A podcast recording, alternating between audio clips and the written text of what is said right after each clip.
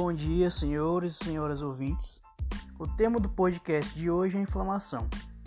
Primeiramente, o que é uma inflamação? Inflamação é uma reação complexa de tecido conjuntivo vascularizado a qualquer estímulo, seja ele endógeno ou exógeno, e que visa o reparo tecidual. É importante ressaltar que, em um processo inflamatório, a vermelhidão na pele está relacionada ao tecido conjuntivo vascularizado. Isso ocorre porque o tecido conjuntivo é vascularizado e o tecido epitelial, epiderme, não tem vascularização.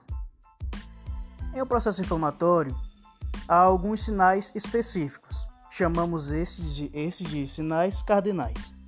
Os cinco principais sinais cardinais são calor, a região inflamada tende a ficar mais quente, rubor ou avermelhamento, a região inflamada tende a ficar avermelhada, inchaço, tem-se um inchaço na região da inflamação, dor, o, o local inflamado fica mais sensível, perda de função do tecido ou do órgão, também pode ser um sinal cardinal.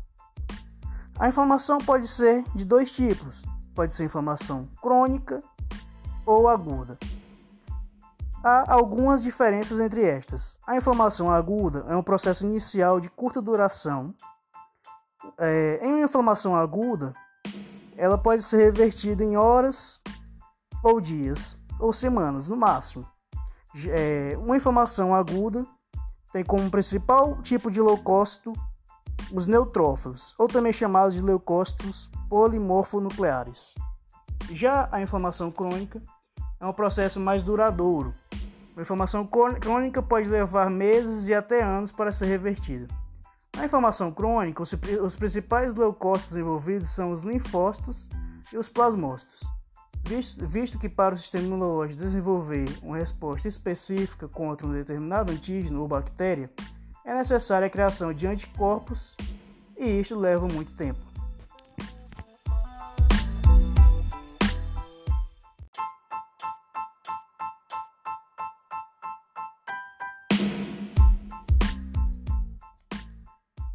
Nesta segunda parte deste podcast, iremos analisar uma série de etapas pelas quais o processo inflamatório passa.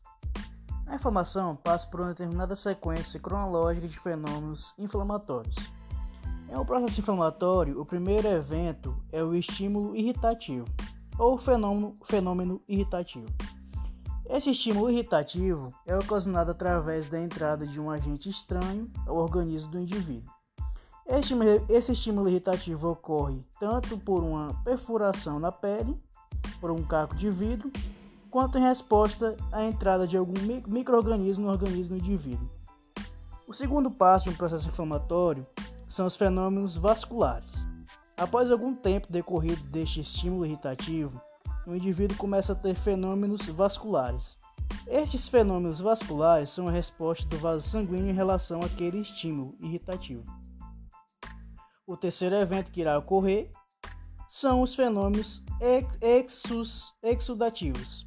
Os fenômenos exudativos correspondem tanto correspondem a todo aquele fluido de proteínas e células que acabam saindo dos vasos sanguíneos e caindo no intestino adjacente local onde houve o fenômeno irritativo. O quarto passo deste processo inflamatório é a fagocitose. Na fagocitose, as células de defesa chegam ao local em que teve início da inflamação e começam a organizar sua estrutura de maneira que consigam englobar, ou seja, fagocitar a partícula estranha.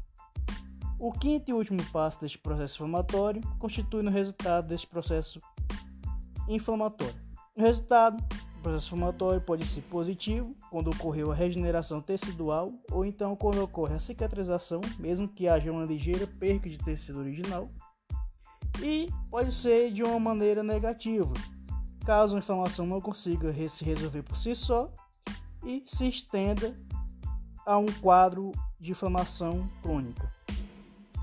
Vale ressaltar que todos esses processos estão sendo brevemente mencionados visto que cada, cada passo a passo deste é um processo bem mais complexo e este é apenas um, um resumo de tudo. É, né, é, nessa quinta parte, É importante ressaltar que a inflamação pode caminhar para um processo de regeneração completa, como já mencionado, na qual tem-se a proliferação de células da mesma origem das células que estavam presentes naquela parênquima, naquele parênquima.